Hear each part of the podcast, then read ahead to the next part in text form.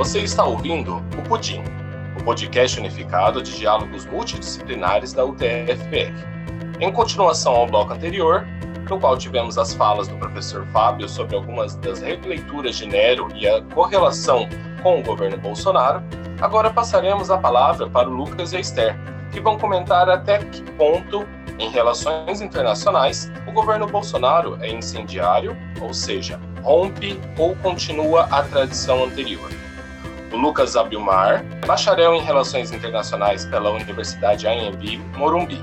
A Esther Pereira de Almeida Santos, também é bacharel em Relações Internacionais pela Universidade Anhembi, Morumbi e mestranda em Relações Internacionais pela Universidade de São Paulo.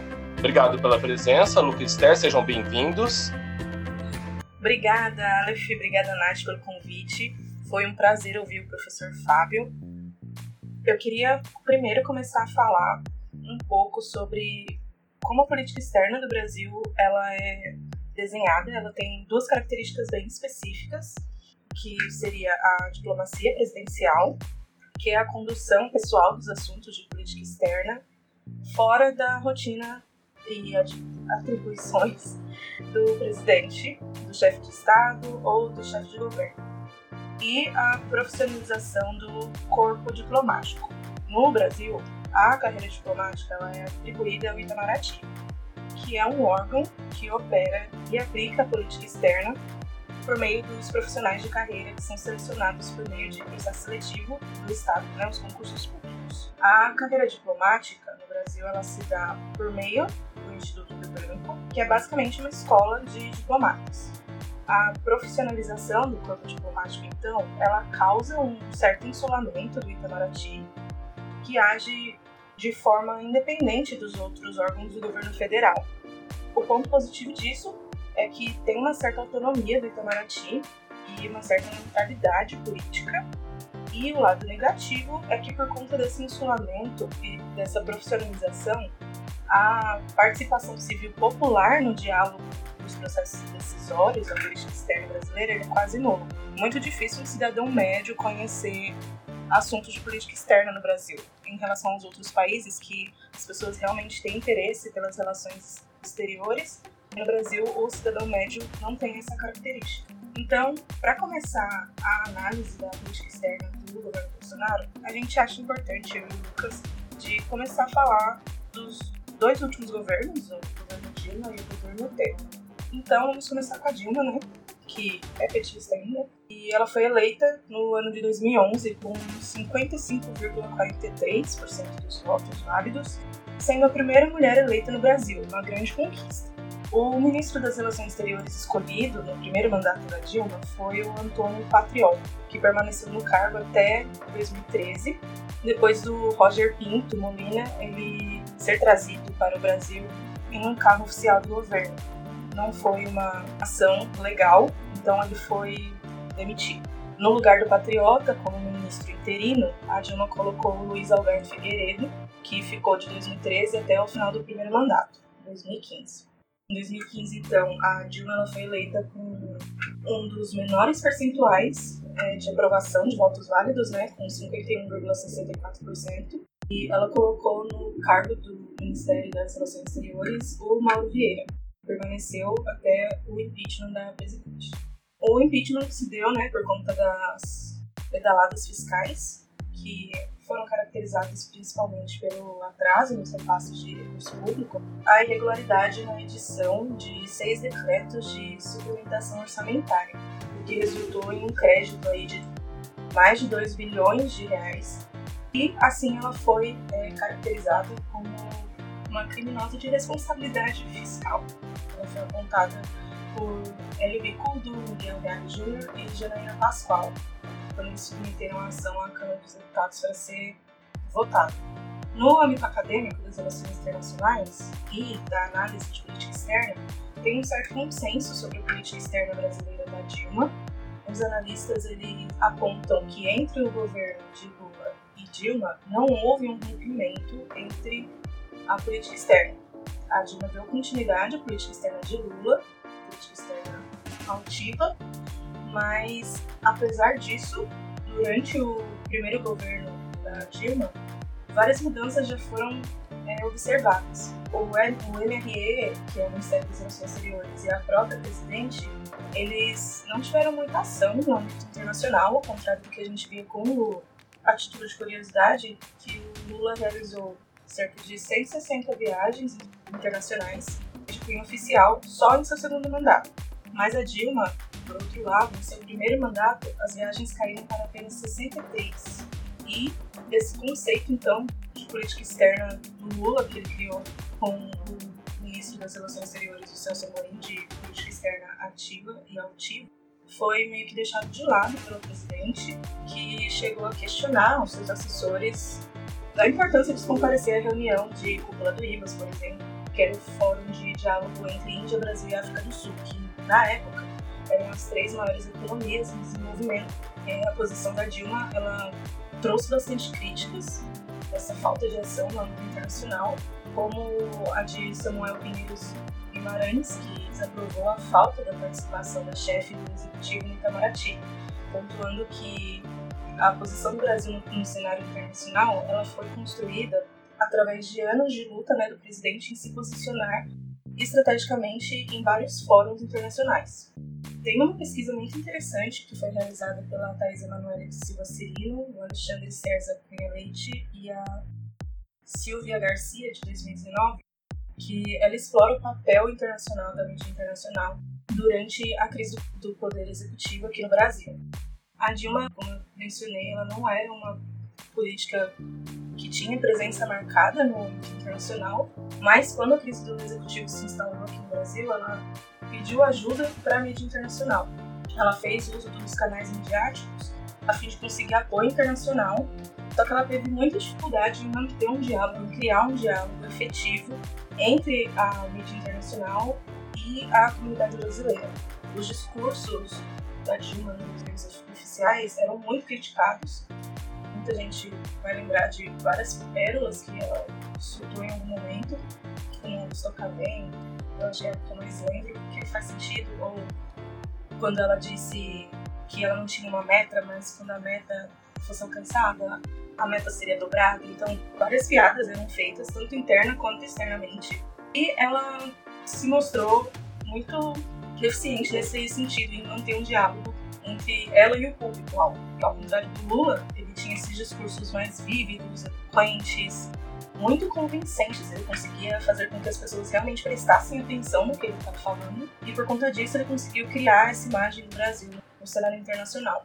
Essa diferença entre Lula e a Dilma é, dificultou bastante que a ex-líder do Poder Executivo conseguisse a reedição dos interesses nacionais, né? que ela conseguisse fazer com que as pessoas lutassem por ela para que ela se mantivesse no poder e não sofresse um impeachment. Então, eu fiz aqui alguns pontos os principais pontos que a gente pode destacar da política externa da Dilma. Ela se manteve grande parte dos princípios foram mantidos, que norteavam a política externa do Lula. Ela continuou barrando a integração subordinada ao neoliberalismo norte-americano, que era notado no governo FHC, por exemplo, e Lula ele acabou diversificando isso, ele não queria manter relações apenas com os Estados Unidos, ele ampliou bastante o leque de opções do Brasil.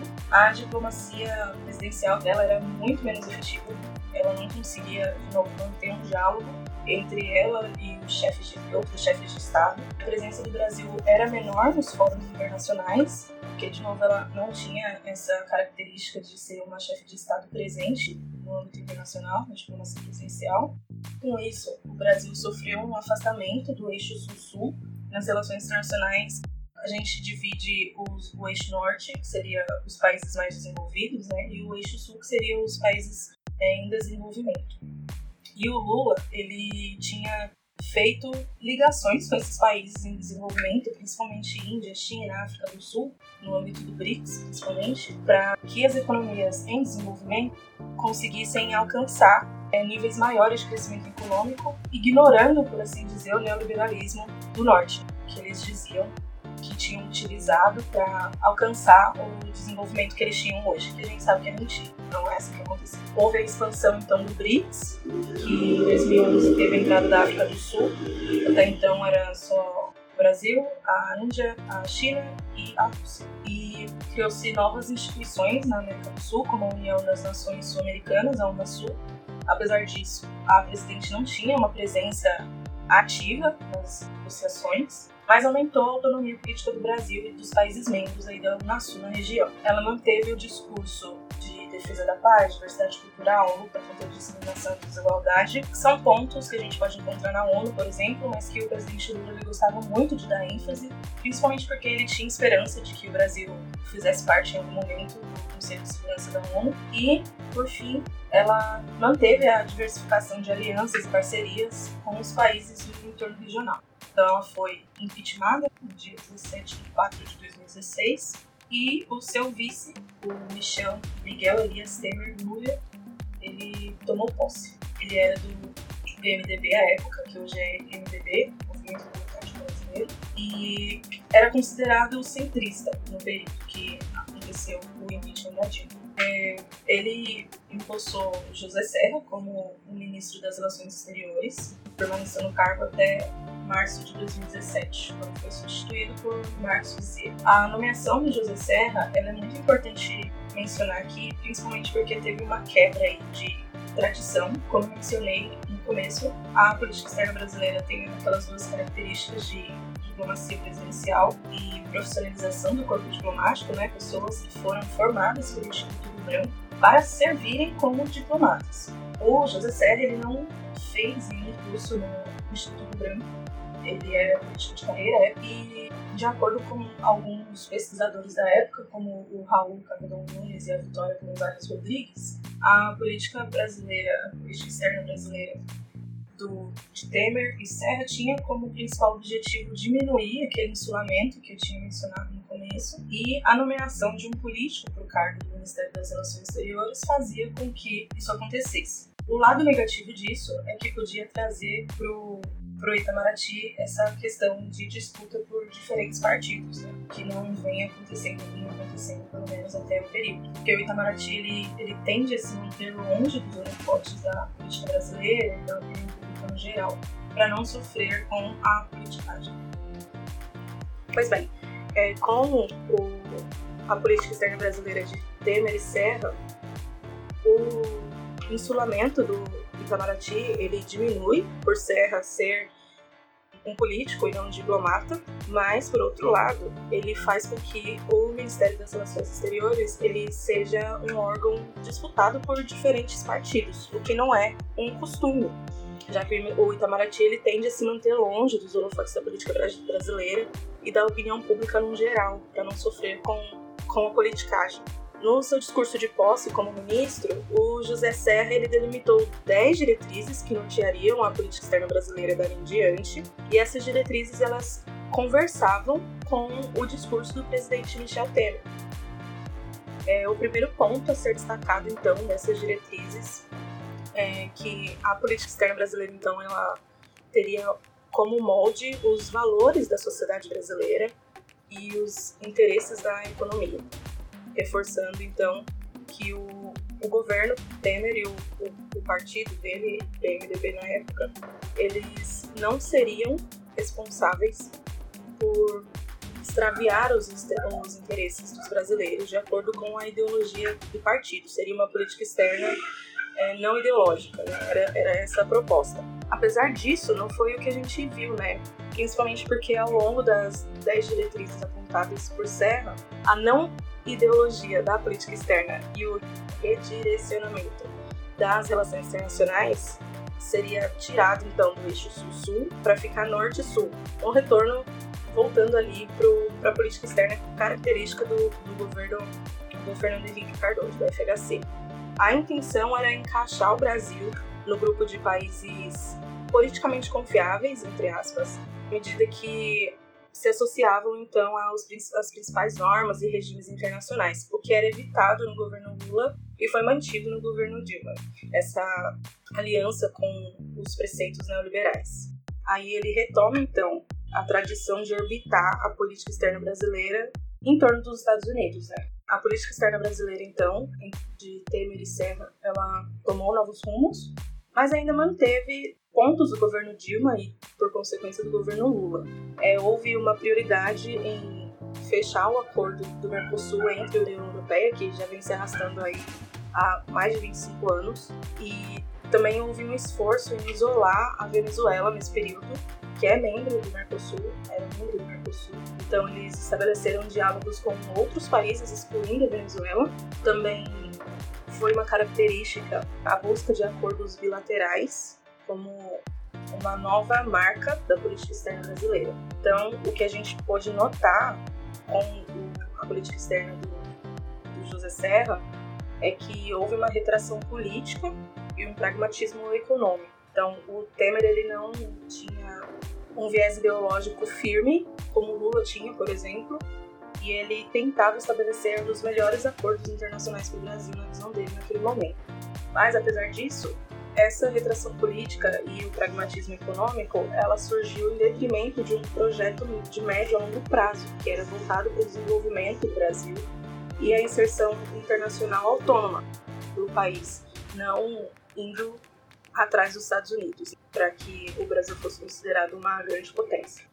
Então, os principais pontos que eu posso destacar da política externa do governo Temer foi a autonomia pela integração, que é aquela volta à FHC, que é ao invés de isolar o, os Estados Unidos, é uma política externa articulada com os Estados Unidos. Teve uma substituição da prioridade em manter as relações Sul-Sul, então os, os fóruns internacionais voltados para para os países em desenvolvimento foram deixados de lado, enquanto o Brasil tentava se inserir nas discussões dos países desenvolvidos, que não é uma tarefa fácil e não, não foi atingida, inclusive.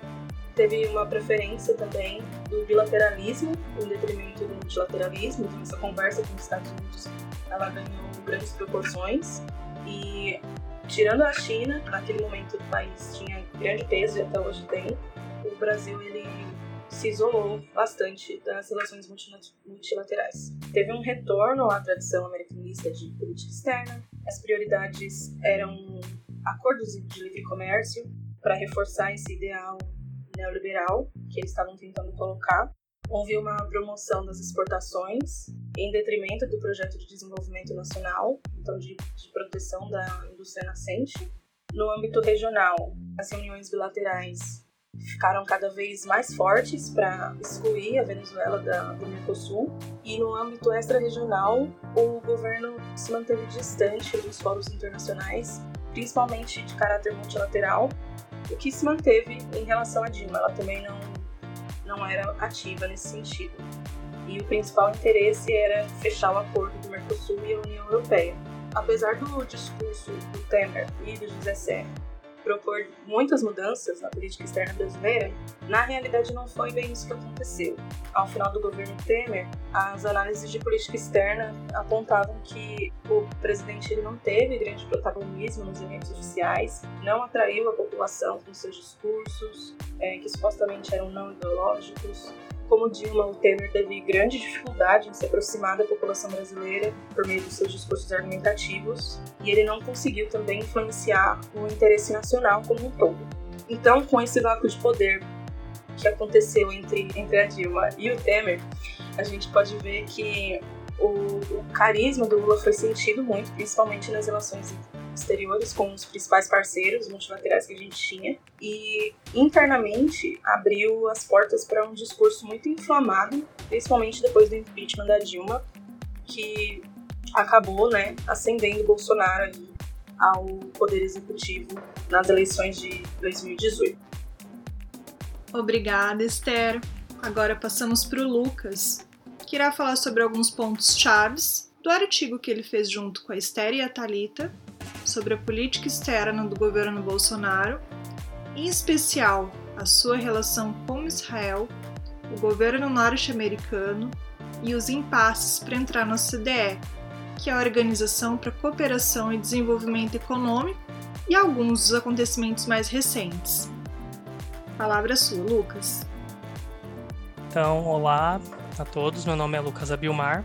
Eu sou, como já me apresentaram, né, formado em Relações Internacionais e eu vou dar o panorama partir da eleição do Bolsonaro em 2018, ele convida para ser ministro das Relações Exteriores Ernesto Henrique Fraga Araújo. Ele é pouco conhecido no meio diplomático e ele se diz antiglobalismo e se diz contra o que ele chama de marxismo cultural, com posições bastante controversas, inclusive com o cargo que ocupa, dizendo que não é muito entusiasta de organismos internacionais, ele critica o modelo das relações institucionais do bloco europeu a eleição do, do presidente Joe Biden é esperado um novo rumo às relações internacionais entre Brasil e Estados Unidos, pois o, o ex-presidente Trump ele basicamente ditava e chancelava as ações e ideários a serem seguidos pelo Brasil, e o Brasil era um dos seus aliados mais devotos. Em entrevista à revista Época, o embaixador nos Estados Unidos, Nestor Foster, diz ter notado, após a, nos dois meses da posse do Biden, que houve uma mudança de estilo nas relações entre Brasil e Estados Unidos, de modo que em campanha eleitoral o Joe Biden já deixava claro que a sua intenção era pressionar o Brasil nas pautas socioambientais e climáticas, sobretudo na, na proteção do meio ambiente, na, da Amazônia, frente às várias flexibilizações propostas pelo Ministério do Meio Ambiente. Então, aproveitando do Biden ter sido eleito, foi feito um dossiê de 31 páginas, apoiado por 150 acadêmicos das principais universidades dos Estados Unidos, por ONGs, por entidades né, ambientais, pela articulação dos povos indígenas do Brasil Brasil. Esse dossiê,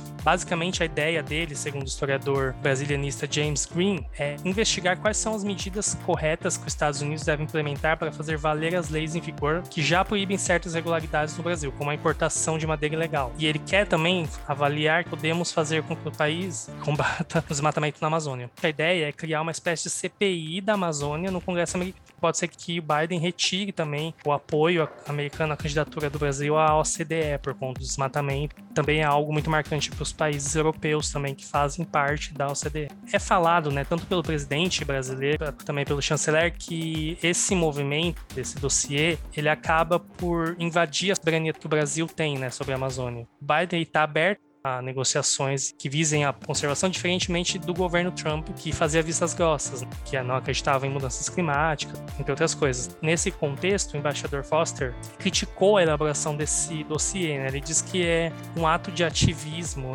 anti-agenda, que visa atrapalhar as relações entre os países. Mas ele diz também que, como a gente vive numa democracia, é normal que todas as correntes políticas se manifestem. E ele minimiza também os efeitos que possam ter nas relações entre os países, né? Ele acredita que não vai ter impacto direto né, nas relações entre os Estados Unidos. E ele diz que espera, na verdade, também a reação da Casa Branca, porque ele falou que até agora tem sido ponderada, que o Biden não será tão enérgico, acredita ele. O Foster também ele, ele diz sobre o ex-presidente Trump que ele não viu um alinhamento automático do Brasil ao governo Trump. Segundo ele, não é possível que um país do tamanho do Brasil se alinhe automaticamente com quem quer que seja, mesmo que seja os Estados Unidos. Só que teve todo mundo ficou sabendo das contrapartidas que foram exigidas do Brasil à candidatura na OCDE, que entre elas, praticamente Trump pediu para que o Brasil abrisse mão do seu status de país emergente na OMC, por exemplo. E teve outras medidas como ter zerado o imposto de importação sobre a cota de etanol americano, sobre taxa do aço brasileiro nos Estados Unidos, que foi muito criticado pelo setor aqui no Brasil, e também afirma que as relações cenam para reduzir o desmatamento na Amazônia e estimular o potencial da bioeconomia na região. E sobre né, o favoritismo, que todo mundo pergunta, que o Bolsonaro estava torcendo para que o Trump fosse eleito, o Nestor Foster ele diz, né, abre aspas, a campanha eleitoral ficou para trás. Estamos engajados com o novo governo daqui em todos os níveis. As pessoas ficaram muito presas nas questões recentes de amizade entre os chefes de Estado. Essa amizade ajuda, pode acelerar a agenda, mas não define a agenda. Os interesses concretos vão além, têm raízes muito mais profundas. Ele acredita que, mesmo com essa disparidade de visões né, de mundo, ele acredita que tanto o Brasil quanto os Estados Unidos, agora sob o governo Biden, vão trabalhar juntos para proteger né, a Amazônia e promover essa agenda socioambiental. E aí, voltando né, sobre os países europeus que eu comentei antes, que muitos deles são membros da, da OCDE, eles deram negativa ao acordo Mercosul-União Europeia, pois eles justamente divergem fortemente da política socioambiental brasileira, que o mundo viu, né, o recorde de queimadas em grandes áreas ambientais e que a enorme resistência da opinião pública desses países que seja ratificado, né, esse acordo. E outro assunto que eu comentei é sobre a OCDE, que é mais um ponto que a gente pegou do nosso artigo de 2019 e refletindo na realidade agora. Que é o interesse do Paulo Guedes em materializar esse interesse plantado em 2017, né, no governo Temer. E ele se intensificou em 2019. O Paulo Guedes disse que o Brasil ele tem que entrar no clube da primeira divisão, dos países de primeira divisão, os países ricos. O Brasil fez as concessões e os Estados Unidos, Trump, se comprometeu, na verdade, né, a apoiar o Brasil na entrada na OCDE. O Brasil ele não faz parte efetivamente da OCDE, ele é um membro que eles chamam de parceiro-chave né, da organização desde 2007, que junto com os países emergentes, e ele participa das reuniões, ele, ele tem acesso aos órgãos da instituição, mas para o progresso mesmo necessita passar por um processo de convergência aos padrões da, da OCDE, que são inúmeros, né, desde corrupção até padrões econômicos, tributários, é bem, bem complicado. E alguns especialistas dizem que essa adesão do Brasil se demoraria entre três ou quatro anos ainda ainda. Então ainda tem muito tempo. E já em 2021, aparentemente, esse processo teve alguns obstáculos. A OCDE foi obrigada, uma medida inédita em 59 anos de existência do organismo, a criar uma espécie de grupo de trabalho que é observar permanentemente os possíveis retrocessos no combate à corrupção do país. Medida que nunca foi adotada por nenhum país que entrou na, OCDE. E chegou a enviar também ao Brasil uma missão de alto nível para conversar com autoridades e tentar reverter as ações de desmontes de capacidade investigativa contra as práticas corruptas em novembro de 2019. Aí o primeiro percalço que a OCDE levantou foi o quê? Aprovação da lei de abuso de autoridade, que criminaliza as condutas de alguns juízes e procuradores, e foi aprovada pelo Congresso contra a vontade do então ministro na época, Sérgio Moro. Só que foi com a anuência do presidente Bolsonaro, que chegou a alegar que o, o judiciário, né, os juízes muitas vezes passavam do limite. Outro percalço que a OCDE elencou seria a decisão liminar do então presidente do STF, Dias Toffoli, em julho de 2019, que concedeu à defesa do senador Flávio Bolsonaro a suspensão da investigação dos casos das rachadinhas na Alerj. Nesse ano ainda, foi colocado fim na força-tarefa da Lava Jato. Então repercutiu negativamente também contra a CDE.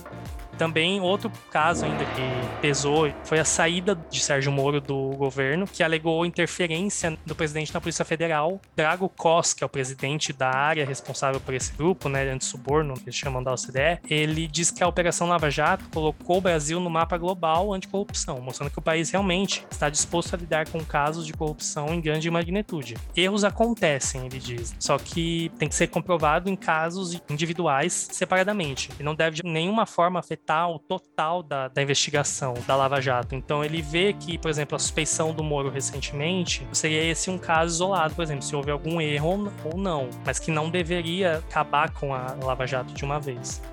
Outro assunto que a gente trouxe e refletiu atualmente é a questão de Israel.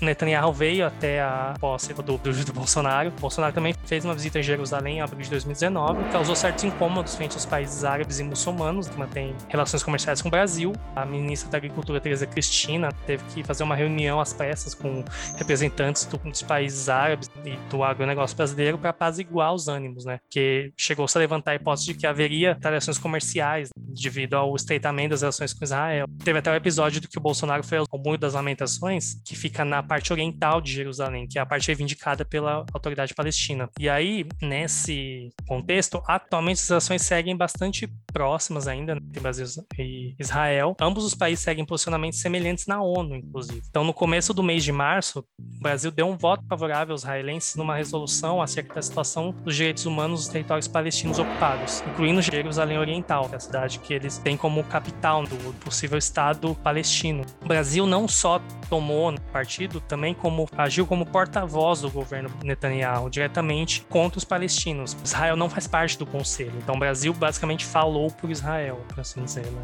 Todos os países da América Latina todos os países europeus votaram a favor dessa resolução. A resolução foi aprovada por 32 votos favoráveis, 8 abstenções e apenas 6 votos contra, entre eles o do Brasil. E ao justificar a posição, a delegação brasileira explicou que continua apostando em um acordo de paz entre os palestinos e israelenses o Itamaraty diz que tem comprometimento com o direito internacional e apoia a autodeterminação do povo palestino, só que não é o que parece, né? Os palestinos eles não veem isso, porque o Brasil tomando essas posições, algo que o Brasil nunca fez, o Brasil sempre foi neutro nas negociações dos conflitos entre Israel e Palestina e sempre tomou papel de mediador. O Brasil nunca tomou um lado igual está tomando agora com Israel. Tanto que Israel também tem certos percalços com, com direito internacional. Então, a Corte de Haia avaliou uma abertura de investigação de crimes de guerra por parte de Israel durante a visita da Comissão Brasileira recentemente, né, quando eles foram na comitiva sem o presidente Bolsonaro. Nessa comitiva, que foi o filho do presidente, inclusive, Eduardo Bolsonaro foi, o governo israelense ele agradeceu a posição brasileira de não ser favorável à investigação no Tribunal Penal Internacional e que isso, abre aspas, do governo israelense é um desserviço à causa da justiça, o que enfraquecerá as perspectivas de um acordo negociado para o conflito em Israel e Palestina. Então ele vê que o TPI, se abrir uma investigação, pode ser que piore a situação sobre a ONU, sobre a Corte de Brasil é alvo de queixas também, de grupos indígenas, que está acontecendo né, do meio ambiente, tanto também da pandemia, que foi descontrolada desde o ano passado né, entre os povos indígenas. Então, a promotoria de Haia avalia se há uma base para uma apuração preliminar contra o Brasil. Né, não tem como não falar, infelizmente, da pandemia.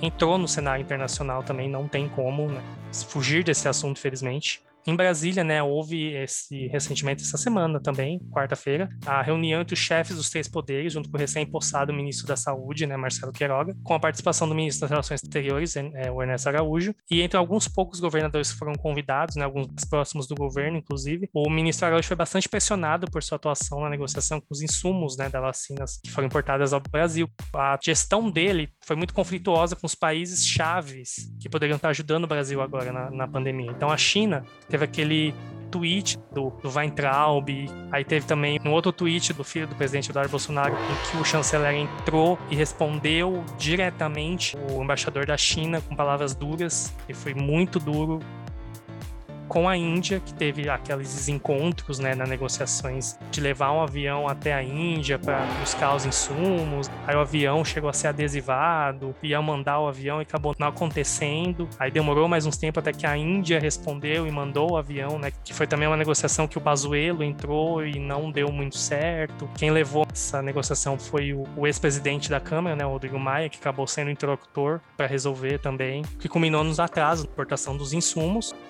Estados Unidos. Com a posse do Biden, especialistas dizem que não há um, um caminho direto de interlocução entre o governo Bolsonaro e o governo Biden ainda. Que aparentemente a política externa brasileira ela era toda é, construída em torno do governo Trump. Provavelmente, e aí com o Trump não ter sido reeleito, a política externa brasileira meio que perdeu sentido.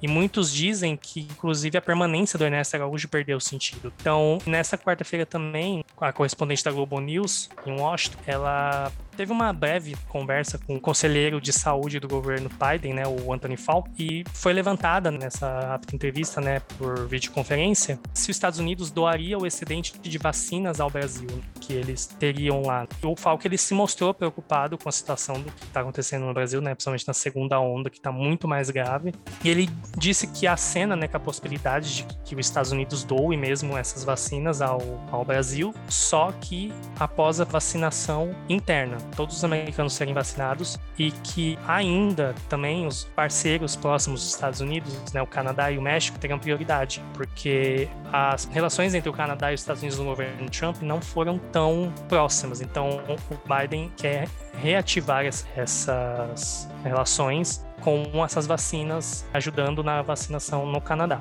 E no México, por conta da proximidade do território, estadunidense e também com a pandemia está num momento delicado também no México e tem a questão dos imigrantes, também o Biden tem interesse em ajudar a controlar a pandemia no México com as doses excedentes. E por fim, né, finalizando em março, né, agora também como eu disse antes na parte de Israel, teve viagem da comitiva brasileira com o chanceler de líder para tal do spray anti-Covid que falam, né? Que eles foram até Israel fechar a intenção de parceria na produção de remédios, né? Entre eles esse spray nasal, que ainda está na fase 1 de testes, e sobre também até possíveis vacinas que os países possam trocar. E o chanceler israelense disse que fará tudo para auxiliar o Brasil no momento que está passando agora, né? Nessa segunda onda de contágio. A comitiva ela teve uma circulação restrita, só puderam ir até os eventos oficiais e ir direto ao hotel, não teve é, nenhuma visita em nenhum outro lugar. E, então, teve até aquela gafe do Araújo em tirar foto sem máscara, que foi repreendido, né? O motivo da comitiva, que foi falado do governo israelense, foi de ver a possibilidade desses medicamentos, né, que eles têm lá em Israel, né, os hospitais, têm o, o interesse em trazer esses, esse spray para ser testado aqui no Brasil, porque só foi testado em 30 pessoas lá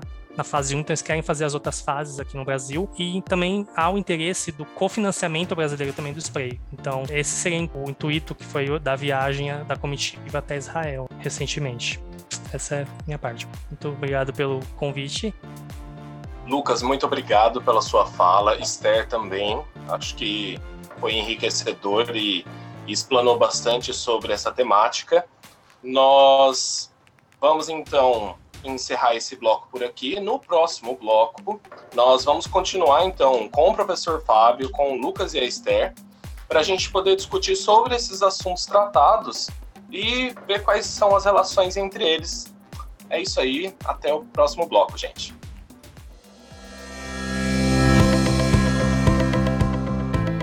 Esse foi um episódio do Pudim, o podcast unificado de diálogos multidisciplinares um projeto de extensão da UTF-PR, editado por Nath Belmaia e Cássio Amador. Músicas utilizadas: Brighten Your Day, de Mix Sound, disponível em mixsound.bandcamp.com e All Night Long, instrumental, de Sapaju disponível em soundcloud.com barra sapajubits. Para saber mais informações sobre o projeto desse podcast, visite o nosso site pudim.cp.utfpr.edu.br. No próximo episódio, não deixe de ouvir o bate-papo com o professor Fábio, o Lucas e a Estera sobre Nero e a política externa. Até logo!